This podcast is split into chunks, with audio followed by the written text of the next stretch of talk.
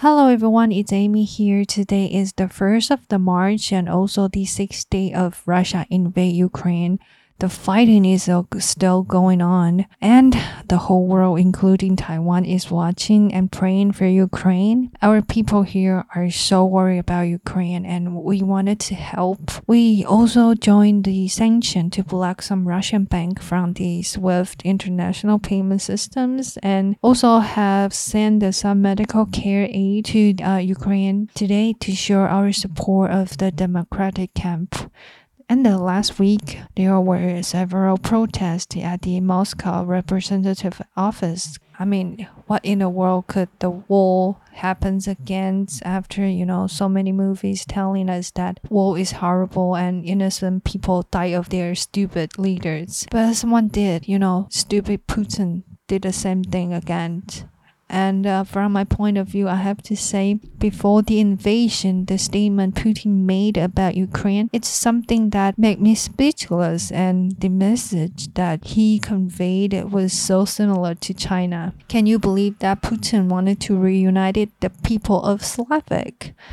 So he invaded Ukraine, and China always told the same story that Taiwan used to be the part of China since the ancient times, and there will be a day we can reunite it again. You know, I'm telling you that Taiwanese doesn't believe that shit at all, and believe that China has no courage to do that until last week uh, that blatant invasion made by Russians happened on the first and the second dates of Ukraine, you know, helpless and Taiwanese are a little bit panicked and shocked and disappointed by the Western country because the Western country are obviously don't want to help them at first. You know, the Germany sent some helmets and the President Biden say they will not put their boots on the Ukraine ever again. They don't want to sacrifice their boys anymore and I can understand that. But once Ukraine falls, next one will be Taiwan. I'm not only one talking about that. The former president of the United States, Donald Trump, told, telling the story like that, and you know,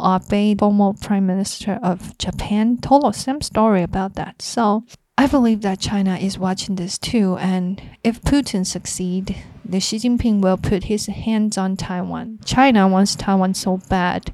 For those who don't know the relationship I have to tell you that Taiwan is a country and its official name is Republic of China which lose their fights to the people of Republic of China in 1949 and moved to Taiwan. We are not part of China.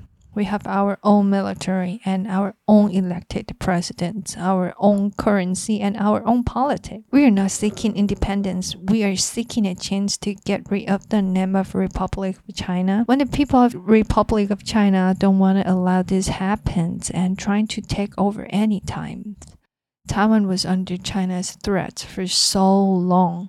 At first, they tried to launch the missiles to threaten us in the year of 1996. A lot of people choose to move to Canada and the United States at that time, but the battle doesn't happen, so they returned. And then 10 years later, China becomes so strong on their economy, so and they try to win our hearts with money Taiwanese went there and do business and made a lot of money. Also in 2008, we elected a president called Ma Ying-jeou who wants to have a more deeper relationship with China. And after years, China failed.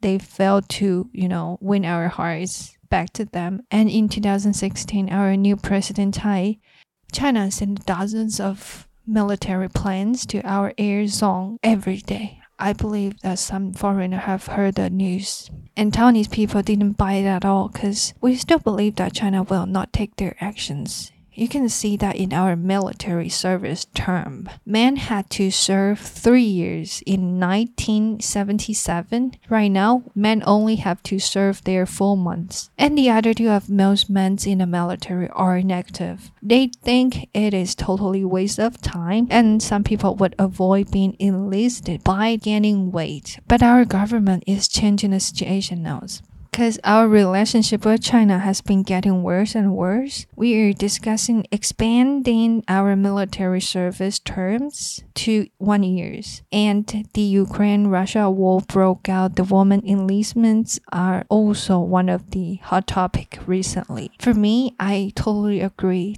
that women should under some military training, at least we have to know how to handle guns, how to operation guns, and how to during the battlefield and be useful, not be like burden or. And I also noticed that there are some YouTubers making videos of the possible way that China attacks Taiwan, and I'm not the um you know military expert, so I I cannot tell you very um correct or very specific the way of matter that China will offend us. But I can tell you something that I learned. The biggest difference between Taiwan and Ukraine is that there is a strait called Taiwan Straits between China and Taiwan.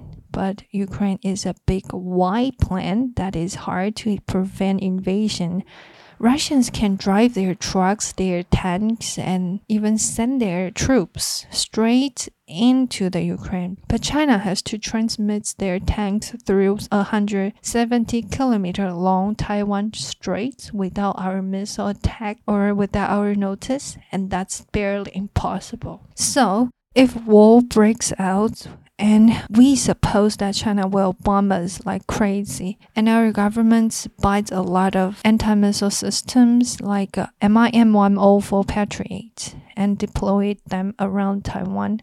But the army in Taiwan is the weakest one because um, it lacks of real experiences. So U.S. sends a small group of soldiers to train our soldiers in defending people's Liberation Army once they landed. But I think there is something more important problem out there is the consensus. I doubt that Taiwan people have the determination to sacrifice their life for the country.